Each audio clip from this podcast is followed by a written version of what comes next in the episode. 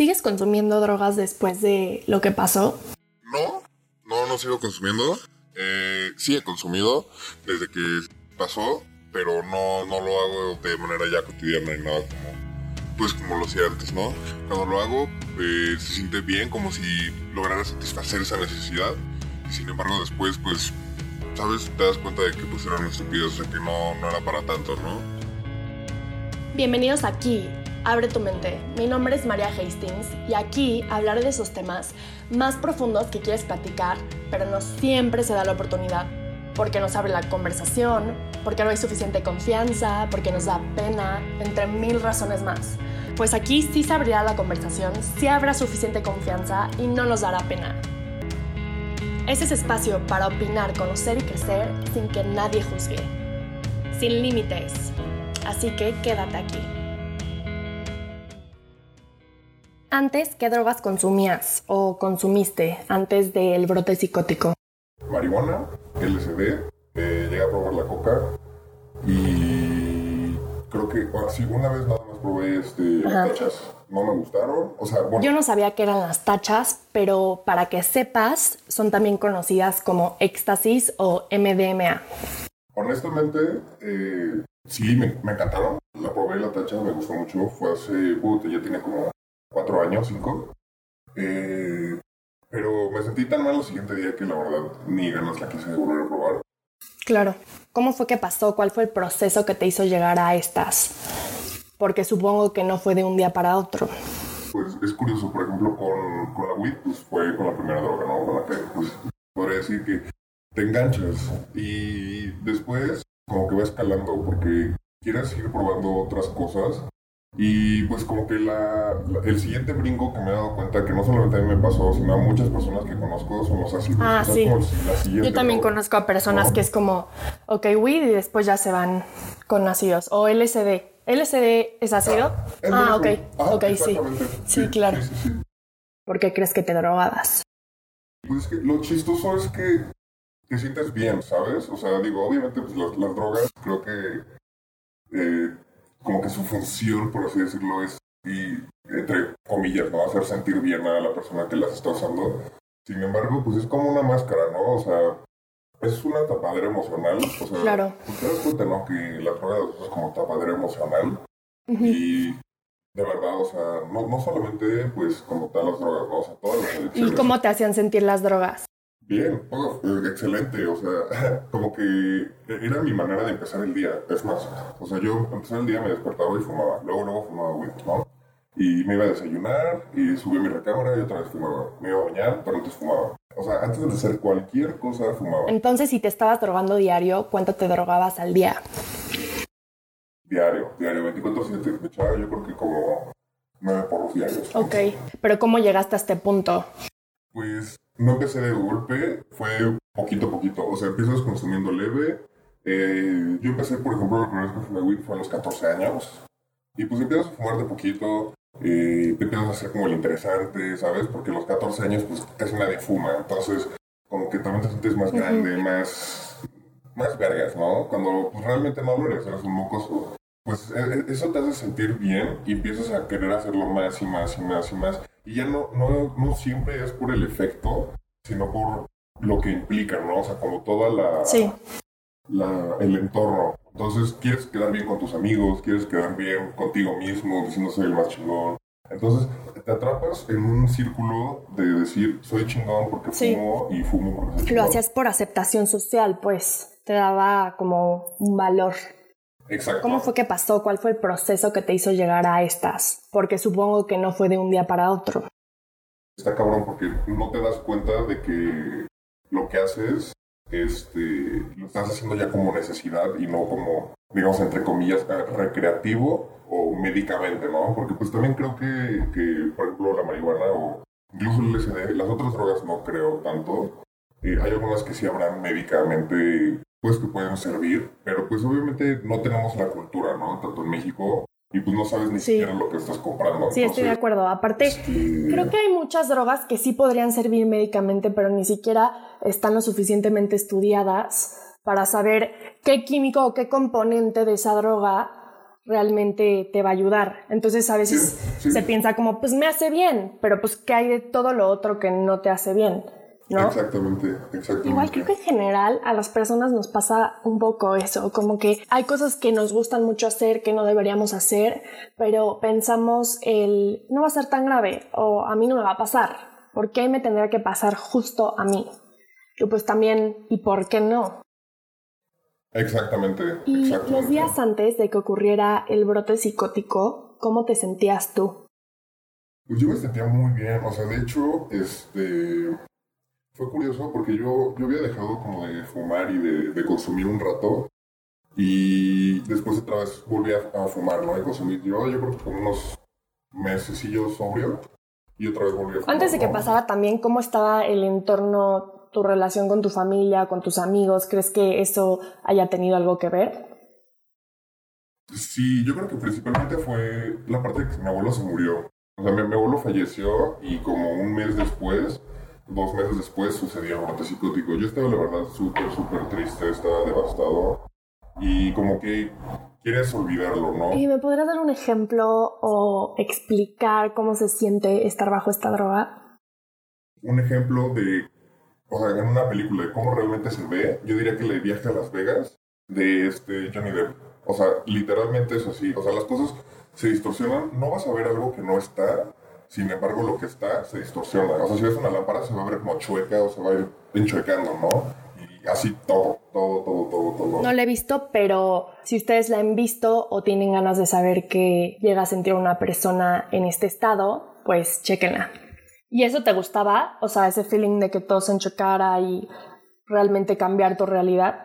Más que visualmente, el hecho de que se cambiara la realidad, me gustaba más cómo se sentía la realidad, eh, o sea, dentro de mí. Porque se sentía como, o sea, como si pudiera yo analizar eh, y ver cosas que normalmente paso por desapercibido, ¿no? Entonces, o sea, de cierta forma me gustaba consumir a mí el ácido eh, de forma, pues digo, entre comillas, yo lo diría eh, introspectiva, o sea, para analizarme. Y, sí. y durante toda tu vida vas caminando y, en la nieve se van haciendo pasos, o sea, se van haciendo como caminos. Y esos caminos siempre los vas recorriendo porque, digamos, eh, cuando te enojas, siempre reaccionas de la misma manera. Los, ajá, los mismos patrones. Exacto, entonces los vas reforzando. Y lo que pasa con el ácido es que hace como si volviera a nevar, cubre esos caminos, entonces tú puedes volver a crear otros patrones. O sea, digamos que es más sencillo romper viejos patrones. Ok, claro, qué interesante. ¿Nos podrías narrar el brote psicótico?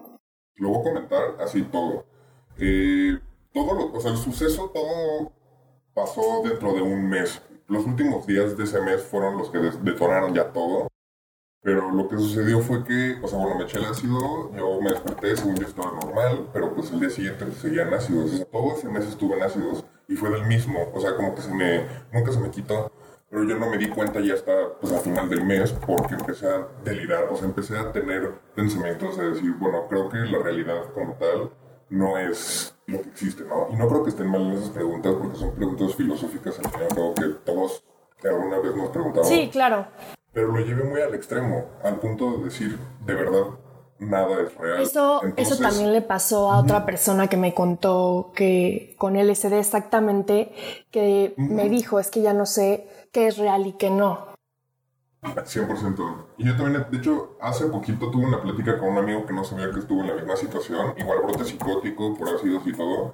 Y lo chistoso es que encuentra un patrón en el sentido de qué es el delirio, porque el delirio siempre empieza a partir de que, o sea, de que piensas que no es real nada, ¿no? De la subjetividad de las cosas y después te pones a, pensar, pues, muchas otras cosas, ¿no? Y a mí, digamos que distorsioné tanto mi realidad que llegué a pensar que estaba viviendo en una Matrix, estaba atrapado, pues. Por si no sabes qué es la Matrix, porque yo no había visto esta película, es un ambiente de relación entre cosas y sucesos creado y controlado artificialmente, como si fuera un videojuego literalmente como en, o sea, rodeado de personas falsas que, falso de decir, o sea, es falso, o sea, es una persona hecha en, una computadora que contiene nuestra realidad. Entonces eso me volvió loco, me empezó a dar un, un, delirio de persecución a partir de ahí. El delirio de persecución es cuando la persona cree que está siendo atormentada, seguida, engañada, espiada humillada o ridiculizada y le sucede a personas con trastornos mentales como la esquizofrenia o también por el consumo de las drogas. Empecé a pensar que todas estas personas que no eran reales me estaban viendo y que me perseguían. Pues en la, película de Matrix. O sea, ahí fue horrible porque no me que me persiguieran. No, qué horror, me muero. Neta, me muero. Obvio, a mí se ha de sentir horrible que alguien te persiga. Por si, si vas por la calle y sientes que alguien te está persiguiendo, que me ha llegado a pasar, es el peor feeling. Ahora imagínate todo el tiempo, ¿no? Qué horror. ¿Y cómo era tu relación con las personas con las que estabas? Después de eso estuve así un ratillo y de hecho lo, fue complicado porque hasta con mi novia o sea, me pasaba y de repente, o sea, e, esos días o sea, me, me, decía cosas y como que mi cerebro los interpretaba de otra forma y decía, me quiere hacer daño, ¿sabes? Ah, ok. Entonces como que me ponía grosero y así. Y de hecho una de esas veces, o sea, ya fue escalando y me fui, o sea, si ustedes me conocieran dirías, es otra persona completamente, ¿sabes? Llega un punto donde ya no piensas en nadie más y eso es horrible porque ya, o sea, yo soy una persona muy empática, pero llega un punto donde por pensar que todo el mundo, nadie era real, no piensas ya en absolutamente nadie, ni siquiera en tu familia. Sí, yo me imagino, si yo estuviera en una situación así, obviamente diría, esta gente es falsa, mi familia real, o no sé ni siquiera si pensabas si tenías una familia real. Pero horrible, pensé que no tenía, o sea, pensé que básicamente, o sea, sí, sabía que tenía como familia, entre comillas, pero pensaba como, o sea, está puesto para que yo piense que son mi familia, ¿sabes? No es porque realmente claro. lo entonces nadie te entiende y vives en tu propio mundo. Exactamente, exacto. ¿Qué llegaste a hacer? Porque pues es súper peligroso para ti, la gente que te rodea. Llegó un punto donde choqué, este, porque pensé que todos estos mensajes me decían como, güey, cierra los ojos, eh, aunque estás manejando, cierra los ojos ahorita en este momento y va a ser una mamada, pero eh, tú vas a poder volar con el carro. Claro. Lo cerré y, y, y choqué, obviamente. Wow. sí. Y pues me empezó a dar un ataque de pánico y me desmayé, porque de verdad, o sea, como que no podía respirar bien y me desmayé. Y lo curioso fue que, o sea, no fue como desmayarse normal de que pierdes la conciencia, sino fue más como una, un coma extraño, en el sentido en el que escuchaba todo, sentía todo, pero no me podía mover y no podía hablar. Sí, y entonces llegaron ya después los de las ambulancias, llegó este, mi novia con su familia. ¿Y tus papás no sospechaban en ese momento nada? ¿O, tu, o tus hermanos? Sí, sí, sabían, sí sabían que fumaba, también mis hermanos sabían que fumaba, pero como que no, nunca les agradó, pero llegó un punto donde como que lo, lo aceptaron, ¿sabes? O sea, como que lo... Dicen, bueno, pues ya, ni pedo, o sea, ¿qué hacemos? ¿Sabes? Ya le dijimos tantas veces que, pues, güey, que ¿Qué, qué, qué, más le puedo decir? Claro, como cuando los papás te dicen no tomes y pues sales a todas las fiestas, sí, claro, y te pones siempre borracho que dicen pues ya, o sea, ¿qué vamos a hacer? Sí, sí, sí, sí. Y bueno, después de ahí fue al hospital, estuve todo el día en el hospital. Después el 28 de abril fue el día donde, digamos que en, el 27 de abril, día del choque, yo estuve en un 70% del delirio pero el 28, al día siguiente, se subió todo de golpe al 100%, se fue al 200%. Porque yo desperté en, mi casa y, y, como que todo, todo ese día empezó normal. ¿no? Empezó la tarde. Me llevaron por unos análisis del choque y así, ¿no? Hice las tomografías, regresé a mi casa y yo estaba como que muy... O sea, tenía mucha impaciencia de querer llegar a mi casa y querer fumar. O sea, todavía después de eso quería volver a fumar, ¿no? Entonces ya quería llegar a mi casa, fumé, este, me fui a la cocina y en eso como que sentí que mi mamá me, me estaba atacando. ¿no? O sea, yo, yo estaba desesperado, yo quería abrir una botella de vino porque estaba, o sea, de verdad estaba volviéndome loco en ese momento. Me, entró una ansiedad horrible y solamente quería tomar. Así, horrible, horrible. Sí, sí, sí, sí. Igual. Entonces, o sea, mi papá había salido, me había quedado solo con mamá y bajé por esa botella de vino. Y pues me, lo empezó a arrebatar y en eso me sentí como atacado y me llegó de golpe como todo este flashback de decir, oye, ella no es real, me quiere hacer daño, me, me quiere matar, ¿Qué, o sea, ¿qué pedo? ¿Sabes? Entonces, como que dentro de mí salió en ese momento como un instinto de sobrevivencia, como si realmente ella me quisiera hacer daño, porque dentro de mi perspectiva yo recuerdo que sí me quería hacer daño, ¿sabes? Pero pues es otra cosa, o sea, nada más me quería quitar la botella. Exacto. Entonces pues quité la botella, se rompió y en eso intentó mi mamá pues agarrar el pedazo de botella que se rompió y yo sentí que me quería, o sea, apuñalar con ese pedazo. Entonces, o sea, es horrible y la verdad es así, me ha costado mucho, pero pues, o sea, la, le, le clavé el pedazo de vidrio, ¿sabes? En el brazo y se estaba desangrando. Y pues se pudo salir de la casa, o sea, de hecho Ajá. nos agarramos a golpes porque dentro de eso, o sea, yo, ella pensaba, o sea, ella pensaba obviamente que yo le quería hacer daño, pero yo pensaba que ella desde un principio me quería hacer daño. Entonces, como que fue de defensa propia entre los dos. Y pues al final logró salir, se fue al hospital. Yo me quedé en la casa en mi delirio, me salí a mi patio, me desnudé, eh, llegaron los vecinos, que eran amigos de mis papás, me dieron pelotas. Eh, yo, de hecho, pensé que estaba muerto, o sea, yo pensé que yo me había muerto y por eso estaba, des- estaba desnudo, sí, y pasó todo, todo ese día, yo estuve desnudo en mi jardín, este, diciendo cosas que no tenían sentido. ¿Y eso, de eso tú te acuerdas? Sí, y no, o sea, sí, pero lo tengo muy borroso, ¿sabes? O sea, como, como, como cuando era una peda, eh, ¿recuerdas todo en piloto automático? Mm, Claro. Así lo recuerdo, o sea, todo en piloto automático. Entonces, Y no podías controlar nada. no, no, no, no, ¿Y qué sentías que no podías controlar nada de lo que estabas haciendo? tenía desesperado. Y todo, todo, para mí todo ese delirio era muy real, entonces sí me sentía demasiado eh, mal, ¿sabes? O sea, te Respecto estaba matando. Ajá, exactamente. Y, y sí sentía literalmente como una opresión enorme, ¿sabes? Que, que pedo, que se supone que es lo que tengo que hacer, ¿no? Este, subieron los amigos de mis papás, subió mi papá, me dijeron que no, o sea, que, que pedo, ¿no? O sea, que si no acababa de darme cuenta de que lo, acaba- lo que acaba de pasar. Y pues a mí me daba igual, ¿no? O sea, luego le decía como, no, pues, o sea, pues es que nada es real, o sea, ni siquiera es real. Entonces, Ok. Al final, pues me dieron un vaso de agua, que me le pusieron una pastilla de clorazepam y pues me dormí. Y desperté al día siguiente en, en- como en un campo. Y yo pensé que ya me había muerto. yo Guau. juré, juré que ese era como el interpaso entre te moriste y el cielo, ¿sabes? Así como, como el tutorial de, ah, hola, te acabas de morir. Este es el primer paso. O sea, Y el campo era parte de tu alucinación, ¿no? O ahí donde estabas. no, e- era donde estaba, pero como que reforzaba esa... Ah, ok. Pero te internaron entonces. Exactamente, estuve internado. Ok. ¿Qué sentías cuando estabas internado? Igual estabas delirando. ¿Sentías que seguías en el Matrix? Ver, ahí sentí que ya estaba muerto. Ahí sentí que ya estaba muerto y que era como el cielo que estaba con otras personas que pues también ya habían muerto, ¿no? Entonces era muy curioso porque pues yo les decía cosas a estos güeyes como de eso, ¿no? De, ah, tú te moriste así y tú en esta vida eras esto y así. Y me, me decían como, güey, qué chingados, ¿no? Pero, y, y algunos también me decían un segundo, entonces eso era peor porque pues yo me la creía y seguía y seguía, ¿sabes? Wow.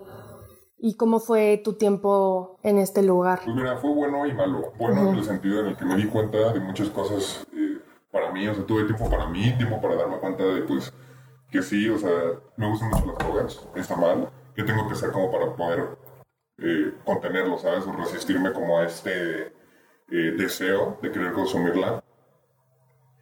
Pero la parte del encierro para mí fue muy complicado fue muy feo. De hecho, por eso la estoy viviendo también ahorita la cuarentena. O sea, porque pues, o sea, te acostumbras de cierta forma ya a estar solo, ¿sabes?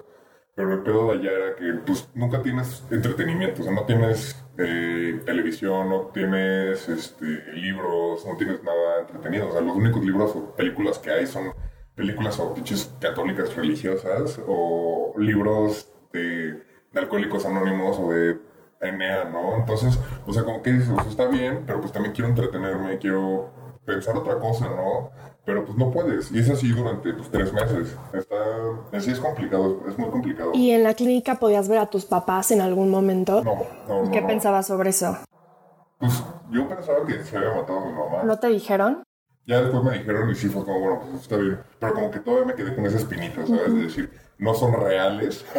no sé si me están diciendo la, la verdad. Wow. Ya hasta que hablé con ella ya fue como más tranquilizante. ¿Y cómo fue cuando viste a tu mamá después de que pasó este evento? Y pues nada, o sea, le pedí una disculpa, o sea, cómo estaba y así. O sea, como que casi no hablamos del tema hasta que regresé. Ah, ok.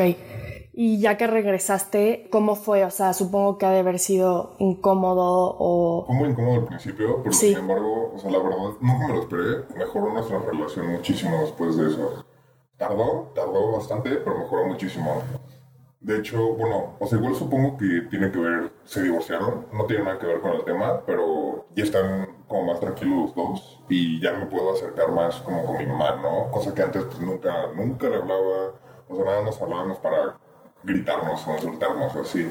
Entonces, pues es, es, es curioso cómo pues pudo sanar la relación después de, de pues, todo eso, ¿no? ¿Crees que empezaste a valorar más a tu mamá después de que hiciste eso? Sí, 100%. Y no solo a mi mamá, o sea, como toda mi familia, e incluso creo que me empezó a valorar más a Ah, mí. wow. ¿Tu familia habló de esto contigo? Sí, sí, sí. ¿Y sí. ellos qué te dijeron? Pues que me, me apoyaban bastante, ¿sabes? O sea, que cuando me sintiera como con ganas de fumar así, pues que les avisara.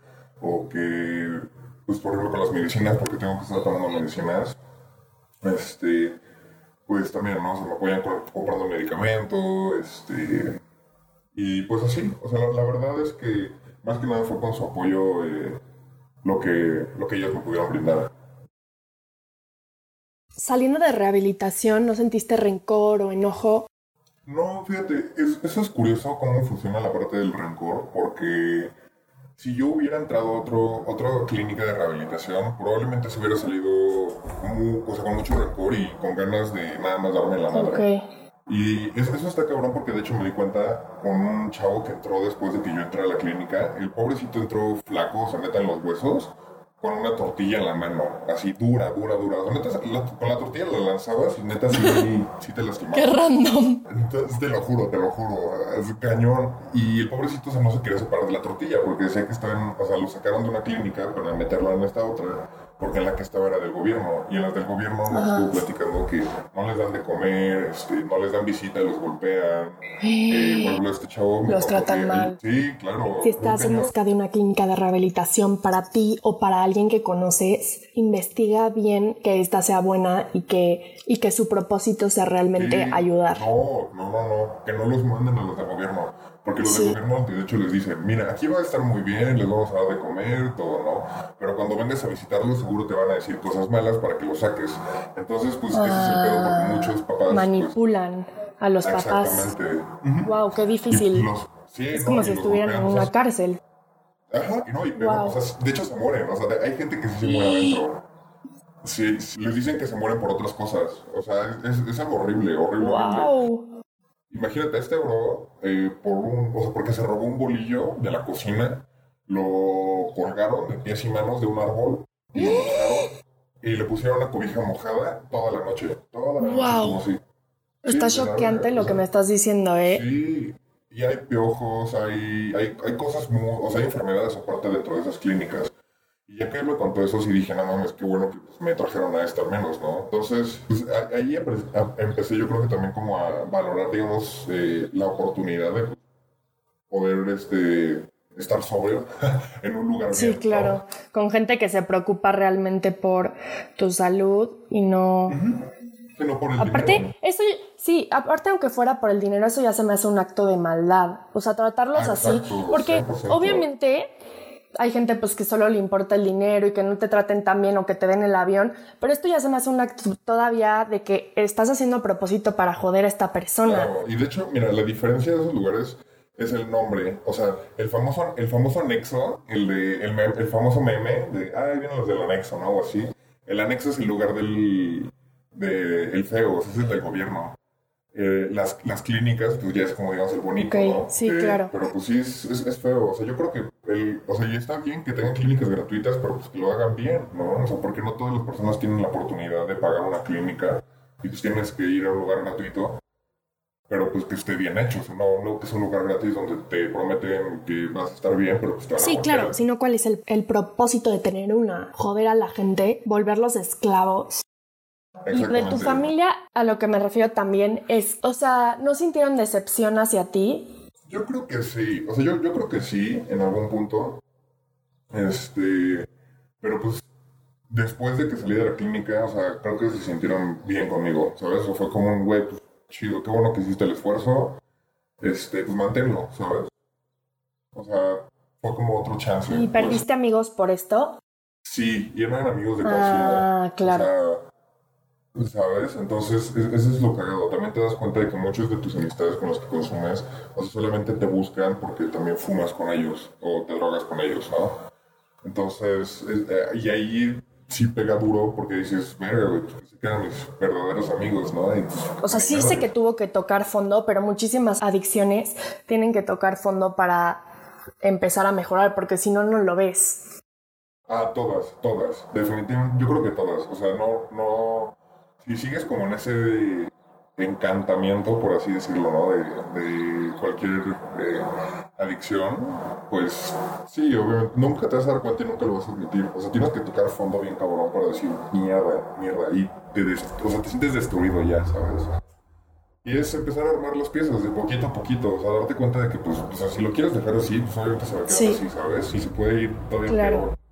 Pero si quieres recoger las piezas y volverte a construir, pues se puede hacer y... Sí, ¿y crees que... Este, ¿crees que te pudiste haber muerto en este ataque?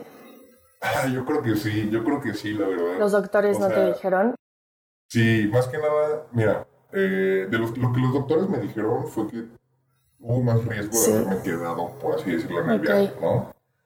Pero sí hubieron riesgos de morir en el sentido en el que, por ejemplo, con el choque, me puedo haber muerto manejando con los ojos cerrados, pudo haber hecho que alguien más chocara, ¿sabes? Este, pues no sé, me pudo haber matado, o sea, me pudo haber suicidado, o sea, como que los peligros eran más míos, o sea, yo, yo era el, el, peligro para mí mismo, ¿sabes? Entonces, pues sí, sí, sí, sí, subieron peligros y riesgos. Y ahora que ya pasaron dos años, en retrospectiva, ¿cómo lo ves? ¿Cómo veis hasta que llegaste a ese punto? ¿Te arrepientes o crees que has mejorado o...?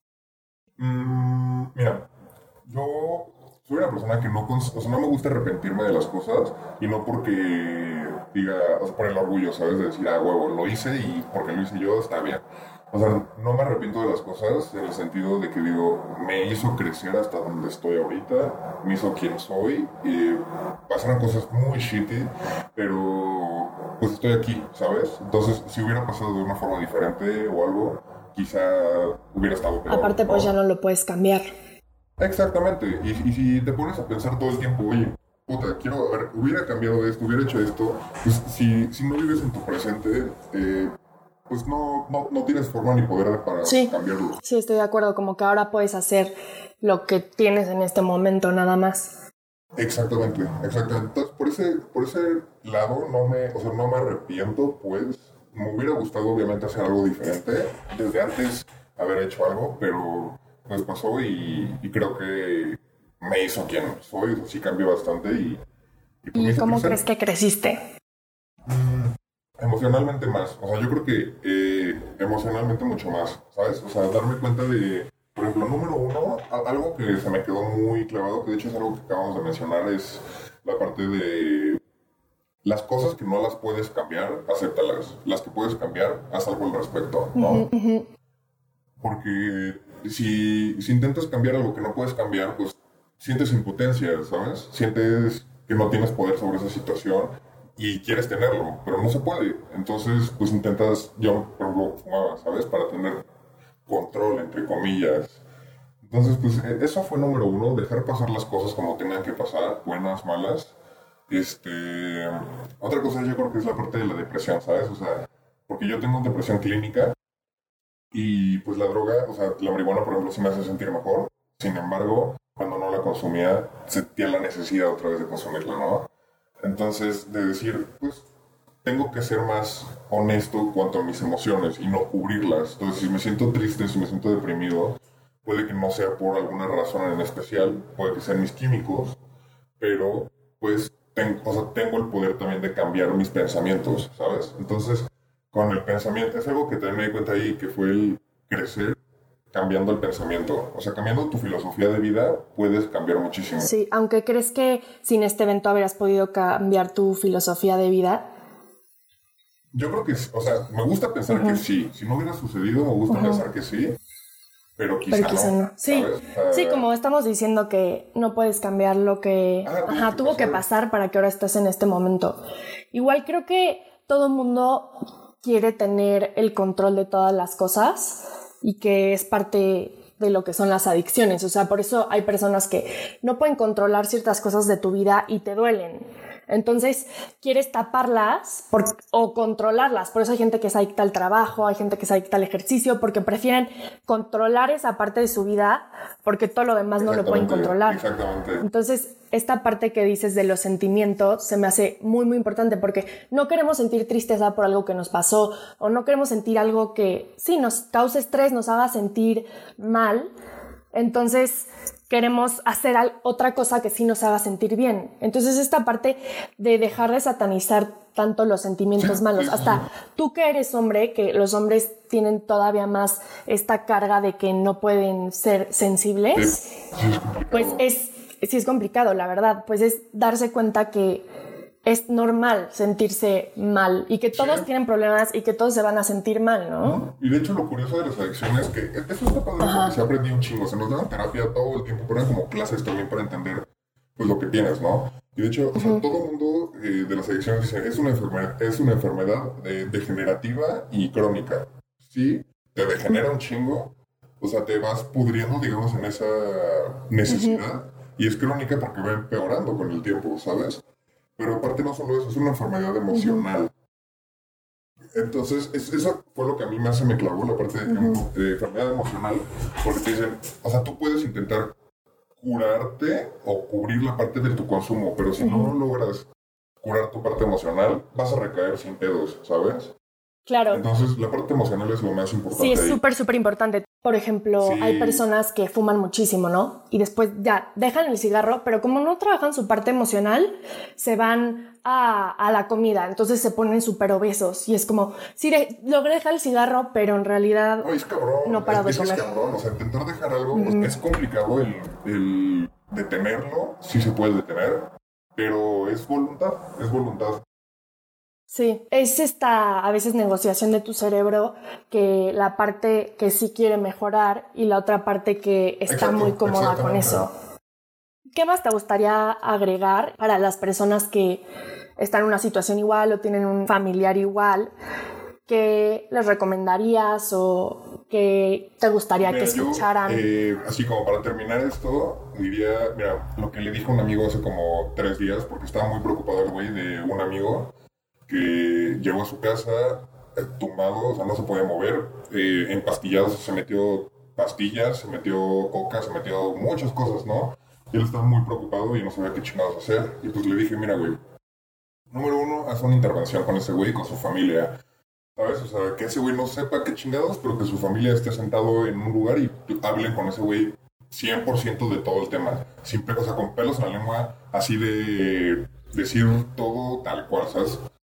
Exacto. Todo explícito. Y después buscar una clínica. Que no busquen una clínica que sea del gobierno, no busquen un anexo, son horribles. De verdad, nada más van a hacer que esa persona empeore. Busquen una clínica. ¿Cómo se llama la clínica a la que tú fuiste? Yo fui se llama Atlántida, está en Pachuca. Ok, y esa sí te gustó. Muy, muy, muy bonita. Y hay muchas así, y a muy buenos costos. Y este, yo diría que buscaron una clínica. Y también algo súper importante, si la persona no quiere cambiar, no va a poder cambiar. Y no se sientan culpables por eso. No va a querer cambiar, no va a poder hacerlo hasta que no le lleguen bien sus emociones. Sí, estoy de acuerdo. Creo que por eso hay gente que sale y gente que no sale. Por eso hay personas que van a rehabilitación tantas veces o los mete su familia tantas veces a rehabilitación porque ellos no quieren. Aparte, también en las adicciones te empiezas a identificar con esa adicción. Exactamente, y la apropias a ti mismo, y ahí es lo peor porque la personalizas. Sí, sí, sí, entonces dices como, ok, soy adicto a esto, pero eso es lo que soy. Entonces también eso es muy peligroso. Yo creo que para, mira, ese es el consejo que le doy a la gente que tiene conocidos en esa situación. Ahora, la gente en esa situación, yo he conocido gente en mi viaje que por ejemplo, el amigo que descubrí que también le pasó lo mismo con los ácidos, ¿no? De hecho, él ya no consume por lo mismo y dije, güey, wow, o sea, qué chido poder hablar con este güey de esto, ¿no? Pero también hay mucha gente que he conocido que sí se ha quedado, como dos personas, y la neta está de la verga, porque los ves y están desconectados, o sea, ya para siempre, ¿sabes? O sea, y es algo muy claro porque no tienen sentido sus palabras, quieres hablar con ellos y no puedes, ¿sabes? Entonces, yo creo que es esas personas que ahorita están fumando o se están drogando y así, yo diría que hagan una introspección a su vida, intenten dejar de fumar un día. Si pueden dejar de fumar un día, no estoy diciendo que fumen, ¿sabes? Estoy diciendo que tengan cuidado con su consumo y que lo mantengan así.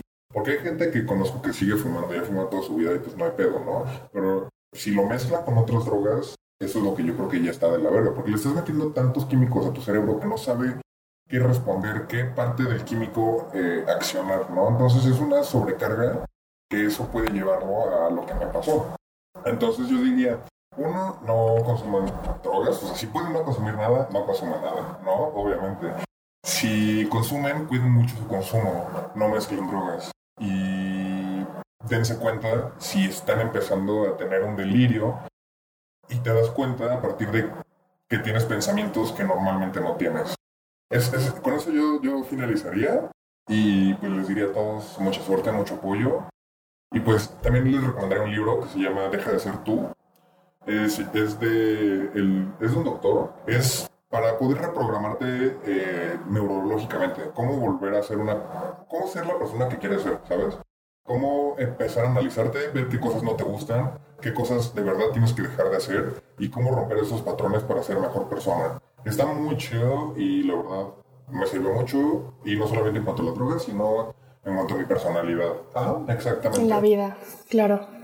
Ok, bueno, perfecto, ¿eh? Muchísimas gracias. Este tipo de actos que te abras así realmente pueden ayudar a las personas para que no se queden en el viaje o que no tengan que vivir esta experiencia, ¿sabes? Sí, muchas gracias a ti, María, por, por, el, por el espacio del podcast. Muy chido, muy chido, muchas gracias.